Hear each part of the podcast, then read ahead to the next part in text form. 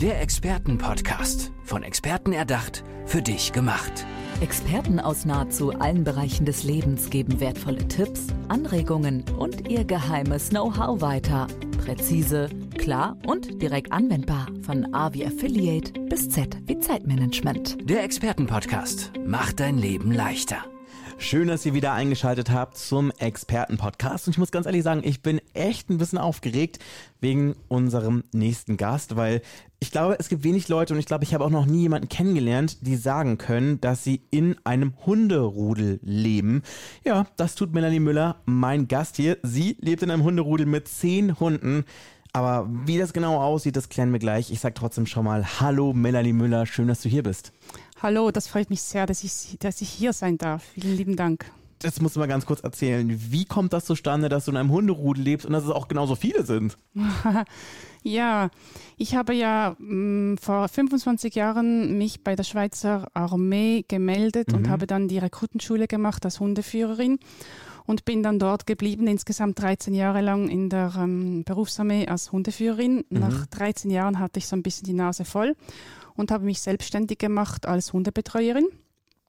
Aus irgendwelchen Gründen wurden mir nicht gerade unbedingt die einfachsten Hunde in die Betreuung gebracht. Mhm. Und so meine Anfangsvorstellung von ähm, Rudelhaltung, schöne Spaziergänge zusammen, wurde ziemlich schnell über den Haufen geworfen und ich durfte die Naturgesetze und die äh, Rudeldynamik kennenlernen. Mhm.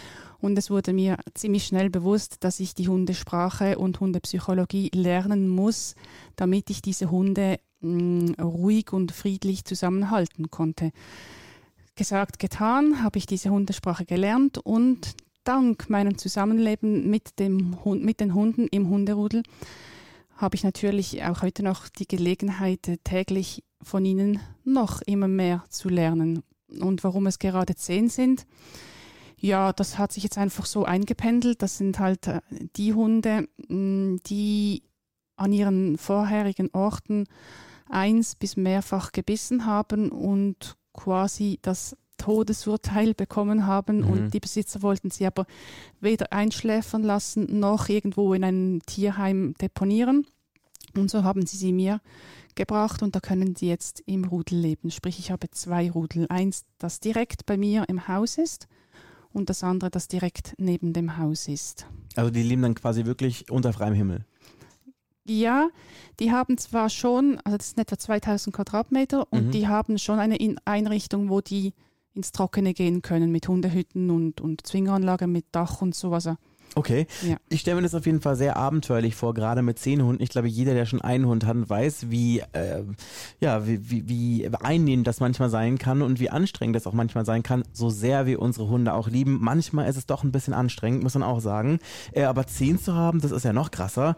Ähm, wie muss man sich da irgendwie den Alltag vorstellen? Und vor allem kommt es auch manchmal zu Situationen, die gefährlich sind, weil ich meine, es sind jetzt ja Hunde, die, ich sag jetzt mal, unter Umständen als unter Anführungszeichen Problemhunde geführt werden? Also ähm, anstrengend so ist das nicht wirklich, mhm. weil die Hunde untereinander, die unterhalten sich untereinander. Also da muss ich ja nicht groß die noch beschäftigen oder, oder ähm, ja, ähm, meine Aufgabe ist eigentlich natürlich, ihre, ihr Areal sauber zu halten, die zu füttern, Wasser zu geben und natürlich, wenn ein neuer Hund kommt, habe ich immer ein bisschen mehr zu tun. Den kann ich nicht immer sofort direkt ins Rudel tun. Der ist dann immer in einem äh, Gehege direkt neben seinem zukünftigen Rudel, damit die sich kennenlernen können. Da braucht es für mich natürlich ähm, Zeit, um die beiden Rudel, also den Einzelhunden, das Rudel zu beobachten, wie die aufeinander reagieren und den richtigen Zeitpunkt zu erwischen, wann der neue Hund so weit ist, dass ich den ins Rudel lassen kann. Aber sonst habe ich da nicht viel zu tun. Und ähm, problematisch für mich wurde das noch gar nie, hm, ist natürlich Voraussetzung, dass man eben genau diese Hundesprache kennt, dass ich weiß, äh, die heikelste Situation ist immer, wenn der Hund neu kommt, mhm. die ersten paar Tage, bis er sich an mich gewöhnt hat. Und da ist es natürlich wichtig, dass ich weiß, wann ich den Zwinger betreten kann. Und das zeigt er mir aber ganz klar mit Körpersprache. Und durch das ich diese Sprache kenne, gehe ich natürlich nicht in diesen Momenten rein, wo es gefährlich ist, und, mhm. sondern warte und braucht halt, ähm, ist eine, eine Geduldssache auch. Und man darf sicher nie im Stress etwas machen, also alles immer in der Ruhe und langsam. Und natürlich ähm, auch überlegt. Hm. Spannend stelle ich mir auch gerade vor bei so vielen Hunden, dass es da ja untereinander natürlich auch eine Hierarchie und natürlich auch eine Dynamik gibt. Kommt es da ab und zu dann irgendwie zur Auseinandersetzung unter den Hunden? Das ist genau so. Ich habe äh, dank dem Zusammenleben mit dem Rudel habe ich ja festgestellt, dass es eben Hunde gibt, die mm, anführen und solche, die ihnen folgen.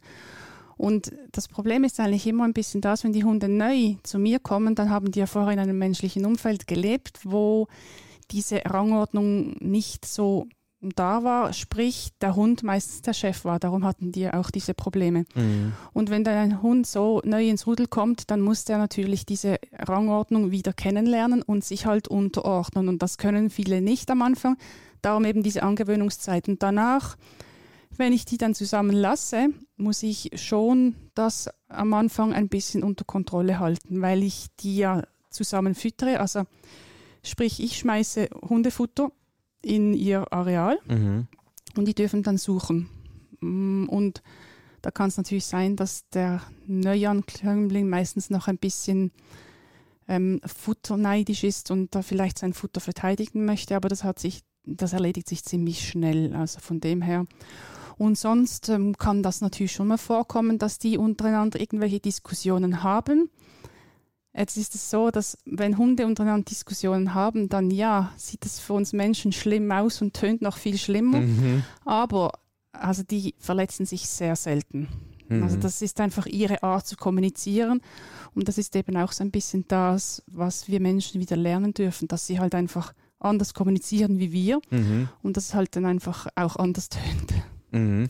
Okay, Stichwort Kommunikation. Du hilfst als, äh, ich sag jetzt mal, Hundeexpertin, Herrchen und Frauchen, ihre Hunde besser zu verstehen und einfach auch die Körpersprache und auch die Sprache zu lesen.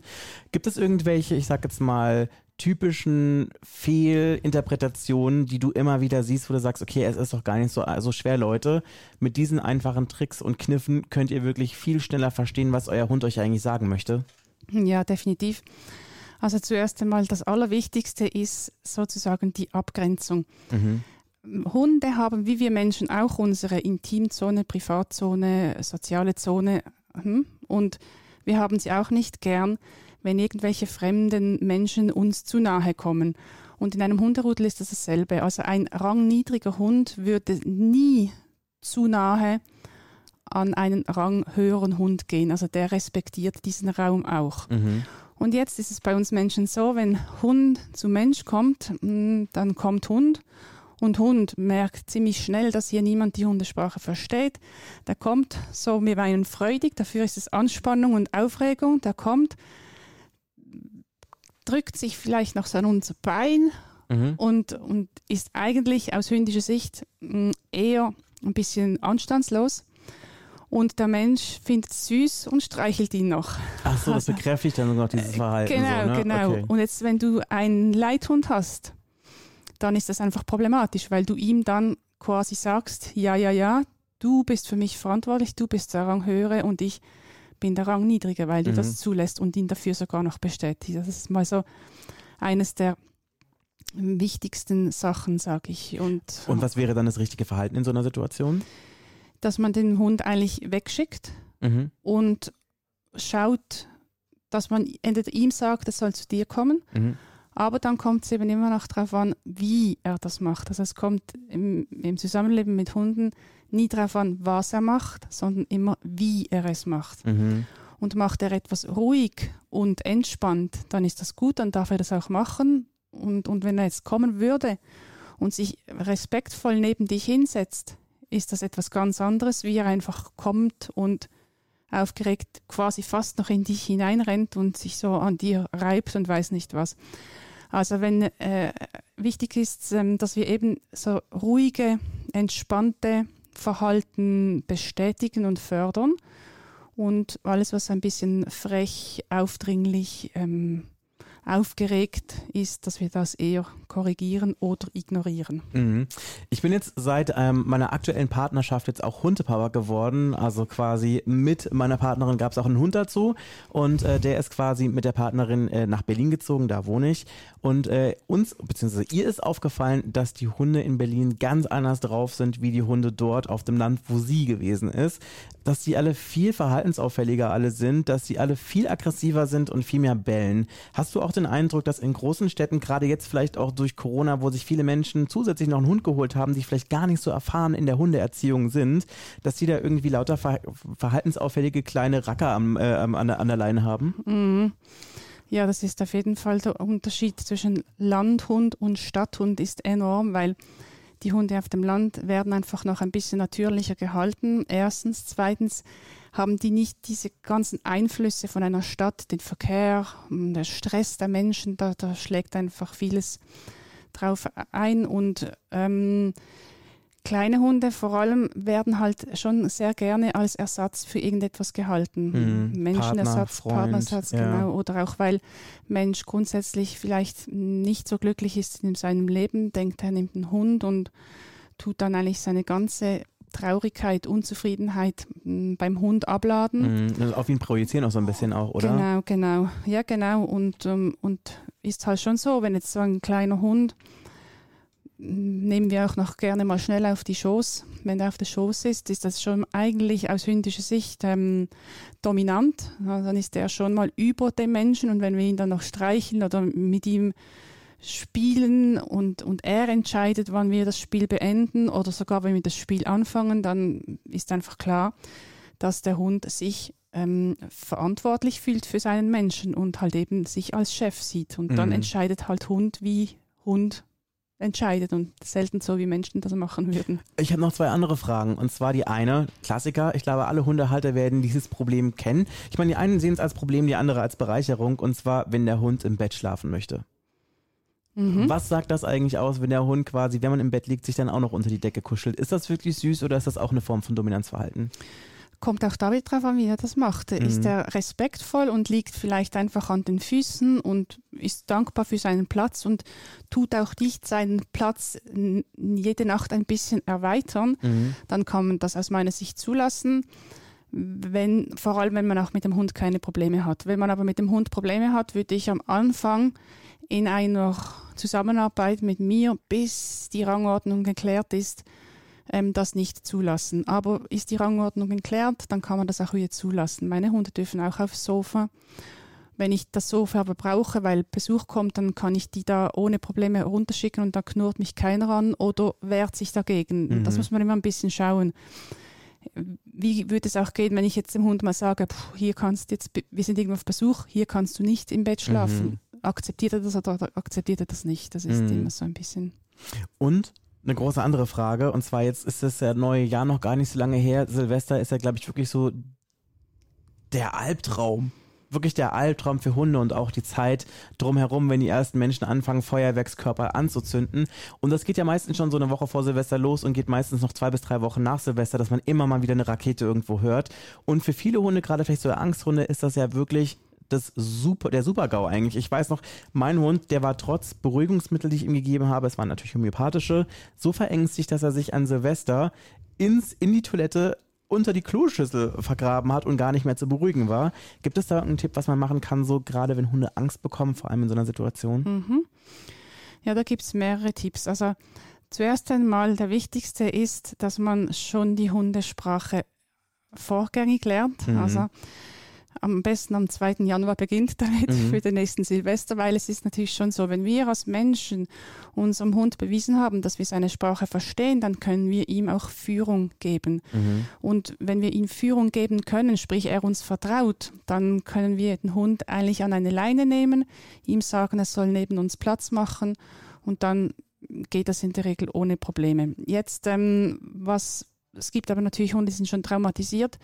Da arbeite ich vor allem sicher mal alle Storen runter, ähm, am besten irgendwie eine Frequenzmusik laufen lassen oder halt irgendetwas Radio oder weiß nicht was, wo, wo man dieses ganze Geballer nicht hört. Ist natürlich blöd, wenn das schon vorgängig beginnt. Was Hunde halt auch sehr gerne haben, die dies kennen, eine Höhle, eine Box, mhm. dass sie einfach sich da zurückziehen können. Am besten halt dann auch mit Tücher drüber, dass er wirklich da einfach ähm, seinen sicheren Platz hat.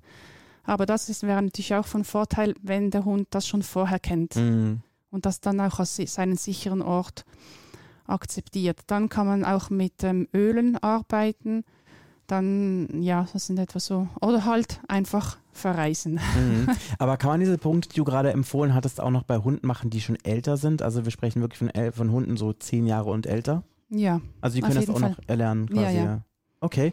Du hast aber auch äh, Bücher geschrieben. Zur Hundehaltung und natürlich auch ganz klar zur, ähm, zum Verhalten im Rudel. Wollen, lass, lass uns darüber sprechen. Mhm. Also ich habe ein kleineres E-Book geschrieben, da geht es prinzipiell mal darum, eine Einführung in die Hundesprache und Hundepsychologie zu bekommen. Mhm.